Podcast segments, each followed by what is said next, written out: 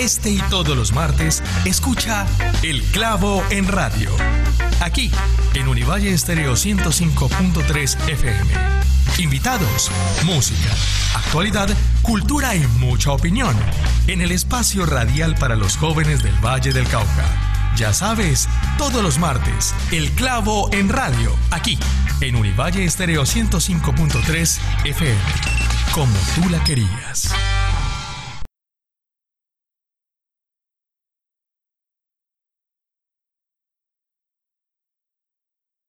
Bueno, bueno, bueno, cae la tarde, comienza la noche, sean ustedes una vez más bienvenidos aquí al Clavo en Radio, gracias por permitirnos estar con ustedes mientras están llegando a su casa, mientras están haciendo la comida, mientras, bueno, no sé qué están haciendo en este momento el martes a las 7 de la noche, no lo sé, pero, pero estoy seguro de que al menos están escuchando el clavo en radio y eso es súper importante y eso es muy, muy bacano. Bueno, les recuerdo para conversar con nosotros están todas nuestras redes sociales disponibles, está Twitter, está Facebook y está Instagram y nos encuentran como arroba revista el clavo. Y también nos pueden escuchar por los 105.3 FM o por nuestra web emisora.univalle.edu.co yo soy Fernando Cruz, arroba NandoFerCruz en Instagram y estoy muy, muy contento. Yo todos los martes me siento muy contento porque estoy acá con ustedes. Ahorita que se está acabando el año, pues todavía más contento. Y nada, hoy estoy feliz también porque tenemos un invitado muy especial. Tenemos a Jason Cuartas, egresado de la Universidad Cooperativa de Colombia en Ingeniería de Sistemas. Jason, ¿cómo estás? Bienvenido al Clavo en Radio. Eh, bien, Fernando, ¿cómo estás tú? Bien, bien. ¿Cómo te dio ese fin de año? ¿Suave, contento, relajado, triste? Eh, recuperándome de un accidente, pero, pero todo excelente. Se ha podido ah, avanzar pero, bastante. ¿Pero todo bien? Sí, excelente. Con las terapias ha funcionado bastante. Ah, bueno, me alegra mucho, me alegra mucho.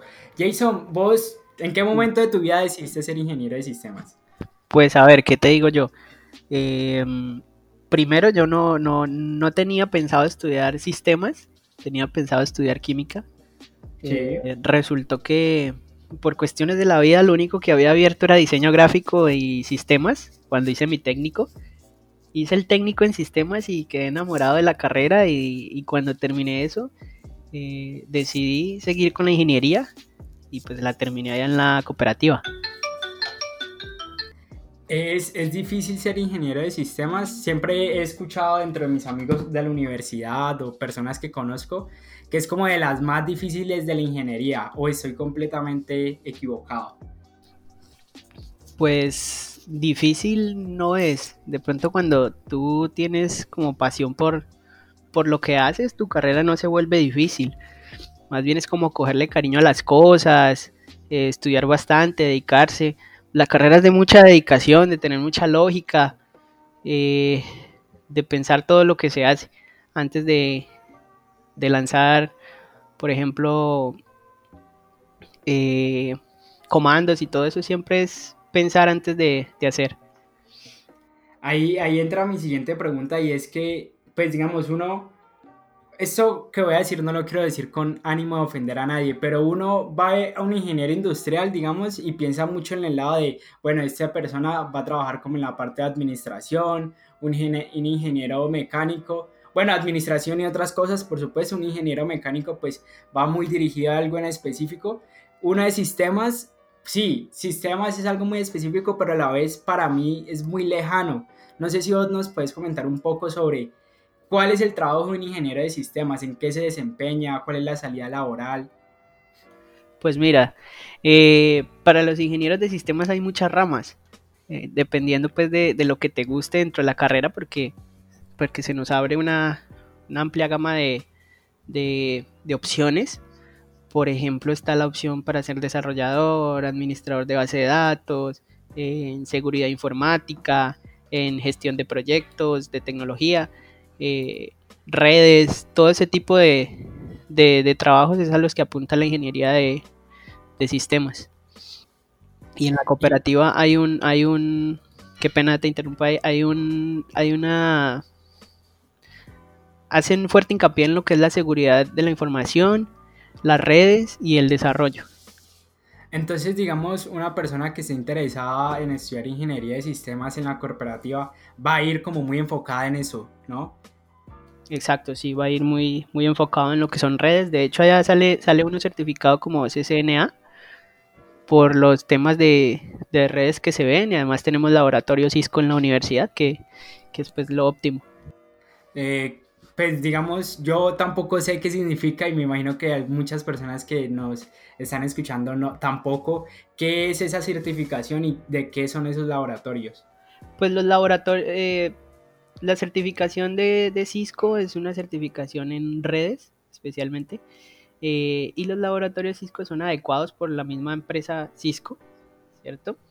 Eh, nos entregan todos los, los, equipos, routers, todos los racks que se necesitan, las consolas, todo ese tipo de cosas nos lo entregan para que nosotros hagamos prácticas ahí, hagamos exámenes y todo ese tipo de cosas para pues salir con una, no solamente con la teoría de redes, sino también cómo manejar las redes. Liz, ahorita nos contaste, terminaste el técnico y te enamoraste de la carrera, pero ¿qué es lo que más te gusta de, de, estudiar esa carrera? ¿Qué es eso que vos decís, me levanto por las mañanas o me trasnocho hasta las 6 de la mañana de un día estudiando o trabajando, ¿qué es eso que te hace trasnocharte o te hace levantarte todos los días? Pues mira, es muy, es muy curioso porque eh, eh, a mí me parece que lo que me hace levantar todos los días es que en mi carrera o en lo que yo me desempeño todos los días hay algo nuevo para aprender. La tecnología, como vos sabes, todo el mundo lo, lo sabe y lo reconoce, la tecnología avanza a pasos muy agigantados. Entonces, cada vez hay más temas que aprender, cosas nuevas con las que se va ampliando como el camino. Y ya no es como coger solo un rumbo, sino que ya uno se vuelve como transversal en muchas cosas. Y eso es lo que, lo que me gusta de mi carrera, que todo, todo, todos los días y todos los años hay cosas nuevas para aprender. ¿Y nunca, nunca te llamó la atención otra carrera que digamos, ah, en algún por ejemplo, yo estudio comunicación social, estoy en octavo semestre y he pasado varias veces con, como por ese drama de, ah, esto no es lo mío, definitivamente ya no quiero saber nada más de esta carrera, voy a renunciar. ¿Nunca te pasó? No, eso no, no, no me pasó en ningún momento. Antes de empezar a estudiar ingeniería, sí, de pronto, como te dije en un principio, quería estudiar química, pero, pero no, yo me enamoré de mi carrera y la verdad, eso fue derecho. Solamente ah. eso tenía en la cabeza. No, pues me alegra muchísimo porque definitivamente uno estar en octavo y decir, uy, no, ya no me gustó mi carrera, pues como que difícil. Bueno, nosotros vamos a una pequeña pausa musical, vamos a escuchar una canción de un grupo que hace poco la sacó, eh, se llama Piñata en el 301 de Alcolíricus, es un grupo de rap de la ciudad de Medellín, espero que la disfruten, finalicemos el año contentos. Ya volvemos. Bueno, ya estamos de regreso aquí en El Clavo en Radio. Estamos conversando con Jason Cuartas, egresado de la Universidad Cooperativa de Colombia como ingeniero de sistemas. Jason, ¿vos actualmente a qué te dedicas? ¿Cuál es tu campo de trabajo hoy en día? Pues actualmente estoy como administrador de base de datos, consultor, eh, pues en lo cual nos dedicamos a la administración, como lo dije, valga la redundancia, en bases de datos de todo tipo, lo que son Oracle, MySQL, SQL Server. Eh, como una, breve introducción es, es asegurar eh, el activo más importante que tienen hoy las empresas, que son, las, que son los datos, y donde recaen en los repositorios, los cuales llamamos bases de datos. Ahorita que lo mencionas, eh, últimamente o antes se decía que bueno, se ponía dentro de las empresas el dinero y otro tipo de elementos o otro tipo de recursos como una de las cosas más importantes. Incluso muchas empresas piensan que los, el factor humano también es muy importante o antes lo tenían como el factor más importante. Sin embargo, ahorita vos mencionaste que la información hoy en día es un factor muy importante. ¿Cómo ha cambiado eso y por qué hoy hablamos de la información como uno de los recursos eh, imprescindibles de la empresa que incluso se necesitan cuidar, administrar, verificar? Pues a ver, eso, eso tiene muchas, muchas, muchas cosas que van como, como de la mano. Primero que todo el hecho de que de que la información, por ejemplo, al ser el activo más importante, pues tiene un valor, eh, por ejemplo, así económico. Y te pongo un ejemplo, eh, Facebook, ¿qué hacen, ¿qué hacen los de Facebook? Por ejemplo, no sé si te has visto el dilema de las redes sociales en Netflix. Sí. Que te dicen, por ejemplo, que cuando tú no pagas por un producto, tú eres el producto. Eh, ¿A qué recae eso? Tú no pagas por, utilizar Facebook. Pero ¿qué hace Facebook con tu información o con todo lo que subes? Eso pues es comerciado con las empresas que, ponen publicidad, eh, que apuntan hacia ti como un, como un target, un posible cliente, todo, ese tema y por eso es que hay que cuidar tanto. Eh, por ejemplo, los hospitales con toda la información de, de las personas que pueden tener X o Y enfermedad, eh, eso no puede salir de ahí, eso es confidencial. Entonces, se puede, se puede dar para muchas cosas malas el hecho de que la información no se cuide bien. Ok, y dentro de todo eso, me imagino, pues no sé, creo que me estoy montando una película en la cabeza, pero obviamente dependiendo también de, de la importancia de la empresa o de lo que trabaje la empresa, siempre va a haber como ataques, ¿no? Ataques informáticos. ¿Vos de una u otra forma tenés que lidiar con este tipo de situaciones o estoy completamente empeliculado? Pues directamente, directamente no. Eh, no, la verdad no, directamente no. Eso ya de pronto son los de los de redes y los de seguridad informática. Eh, lo que uno hace más bien es algo eh, preventivo, por decirlo así para que no pasen ese tipo de cosas. Ya cuando, pues, si llegan a hacer un robo de información y todo eso, pues ya se entra a hacer lo que es auditoría y todo ese tema, pero los que se encargan más bien de detener eso son los de seguridad informática, diría yo. Vale, vale. ¿Y tú crees que de una u otra forma haber estudiado en la, en la Universidad Cooperativa de Colombia ayudó a disminuir esa brecha entre lo académico y la práctica? ¿Crees que esa universidad sí te dio las herramientas como para salir el bien en la experiencia práctica a la hora de estar en un mercado laboral? Claro que sí. La verdad es que, eh, no sé, yo veo mucho que sea bastante teoría, pero también nosotros tenemos espacios y los laboratorios en los cuales llevamos a cabo toda, pues sacamos a relucir todo lo que es esa, esa teoría. Por ejemplo, los laboratorios que tenemos de física, los laboratorios que tenemos de redes, de los laboratorios y las, y las salas de cómputo que tenemos pues también son, son muy avanzadas. Eh, además, para mi trabajo, para mi trabajo, que es administración de base de datos, la empresa es partner de, de, la, de la compañía Oracle. Y pues yo trabajo ahorita con Oracle, entonces todos, todos esos temas que me han dado y todas las cosas que hemos hecho, porque Oracle por ser partner pues te entrega bastantes cosas, recursos y material, entonces pues con eso también se ha, se ha logrado avanzar bastante. La verdad es que dan, dan mucha, da mucha ventaja al tema de, de, que la, de que la universidad no solamente se dedique a dar teoría, teoría, teoría, sino que también nos, nos sueltan a la práctica y más que todo en, el trabajo de grado, pues también tienes que entregar algo ya, ya hecho. No es que se quede ahí en el, en el papel. ¿Y vos crees que eso fue como lo más importante que te dejó la universidad, ese, ese trabajo tan práctico y a la vez ese, esa unión tan, la parte académica, la parte teórica y la parte práctica, eso fue lo mejor que te dejó la universidad o para vos qué fue lo mejor que te dejó?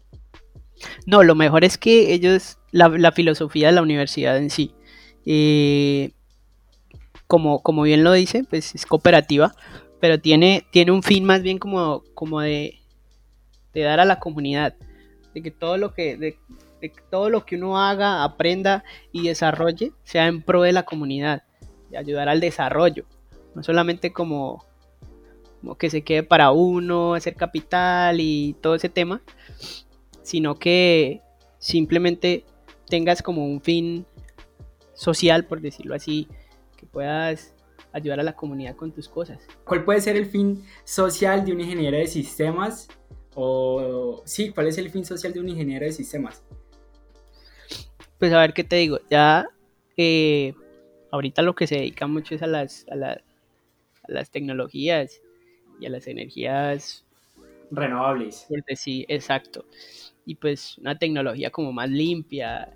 Eh, ¿a, qué me, ¿A qué me refiero? Es que, por ejemplo, el, el, el, el trabajo de grado en el que pues, yo estuve involucrado eh, se desarrolló con dos compañeros más y trataba era de, desarrollar una aplicación que, te dijera cuántos cuántos gases eh, de emites yendo a tu carro desde yendo en tu carro desde el trabajo a la universidad.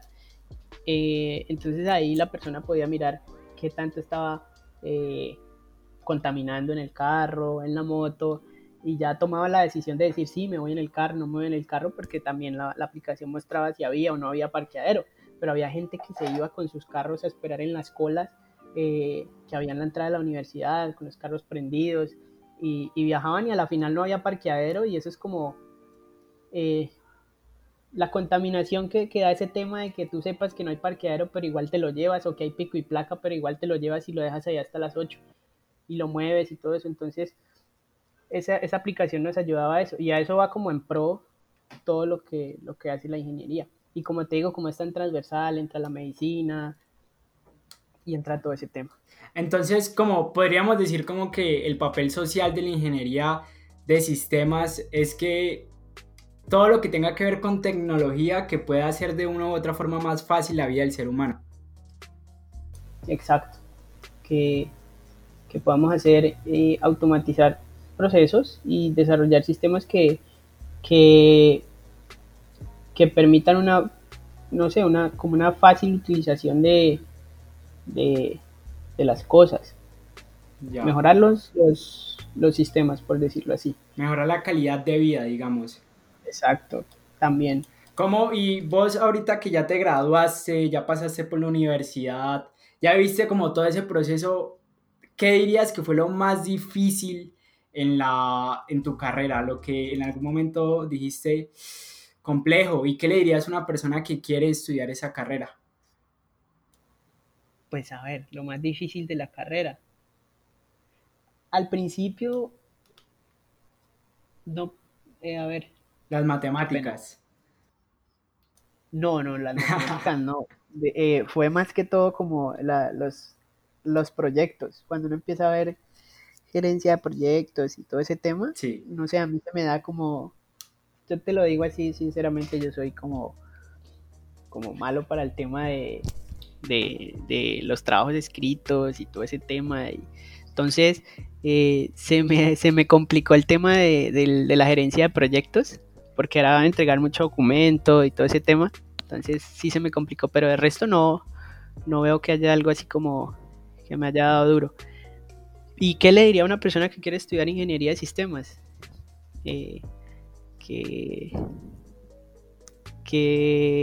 que, se mida primero y que diga si es una persona muy lógica, porque la verdad esta carrera lleva muchísima lógica, no solamente por la materia que se ve, sino porque has de ser una persona muy razonable y lógica para entrar a lo que es el tema de la programación y pues la programación se ve prácticamente hasta que uno sale, entonces eh, son cositas difíciles, la matemática, la física.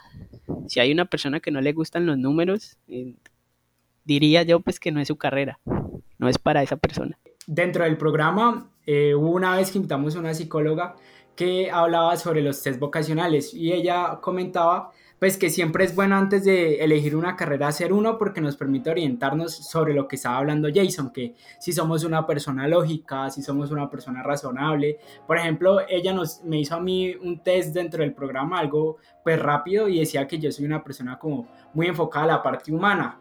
¿Qué otros factores, además de la lógica, además del gusto de las matemáticas, además de lo razonable que tiene, tiene que ser una persona, crees vos que debe tener una, alguien que esté interesado en estudiar esa carrera?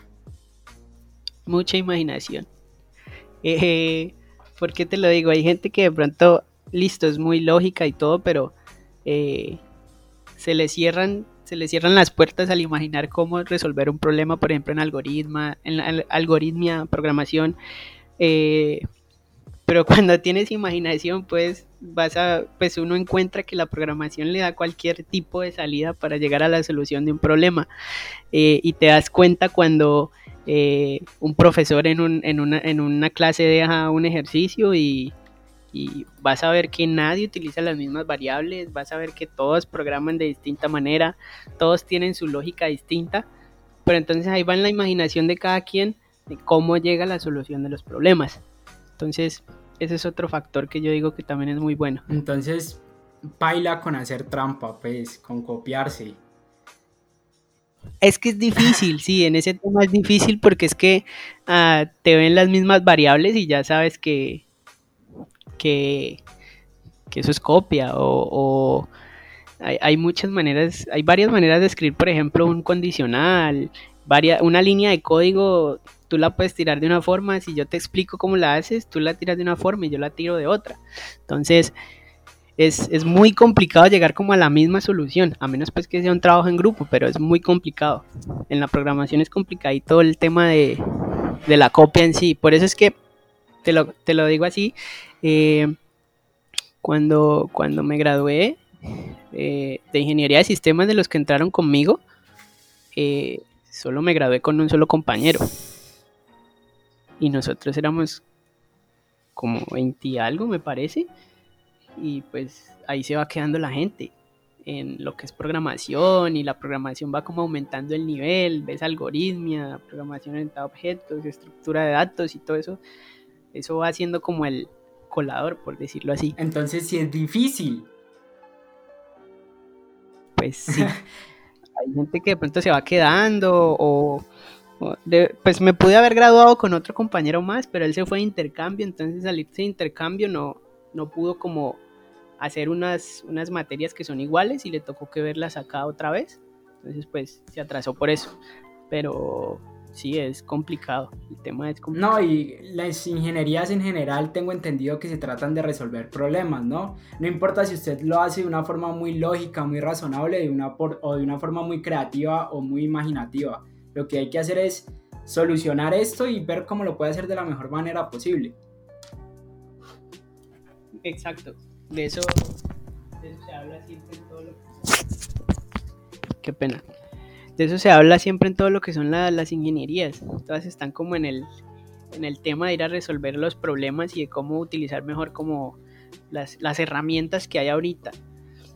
A veces no se trata como de inventar otra vez la rueda, sino de mejorar las cosas que hay en el momento. Ok, me gusta esa frase no se trata de inventar la rueda, sino de mejorar esa misma rueda, de ver cómo la podemos hacer más útil. Nosotros vamos a otra pausa musical. Vamos a seguir escuchando algo de rap. A mí me gusta el rap, me gusta el rock, me gusta mucho la música en general. Y ahorita que estamos finalizando el año, recordé una banda que me gusta muchísimo, los Petit Fellas. Vamos a escuchar, solo hay una forma de saberlo y ya regresamos. Bueno, estamos de vuelta aquí en el Clavo en Radio. Estamos conversando con Jason Cuartas, egresado de la Universidad Cooperativa de Colombia en Ingeniería de Sistemas. Jason, ya lastimosamente se nos está acabando el programa, estamos llegando ya a lo último de él, pero estoy contento, no porque se esté acabando y ya se terminó mi trabajo y me pudiera descansar, no, sino porque eh, vamos a entrar a una parte muy bacana del programa que son las preguntas del clavo.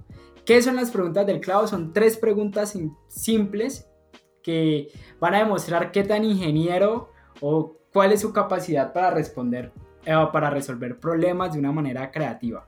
Entonces le voy a hacer tres preguntas y la idea es que me responda con lo primero que se le venga a la cabeza, ¿vale? Vale, perfecto. ¿A quién o a qué le darían el clavo? Al gobierno. ¿Cuál es el clavo de su vida? Clavo de mi vida. Que sea.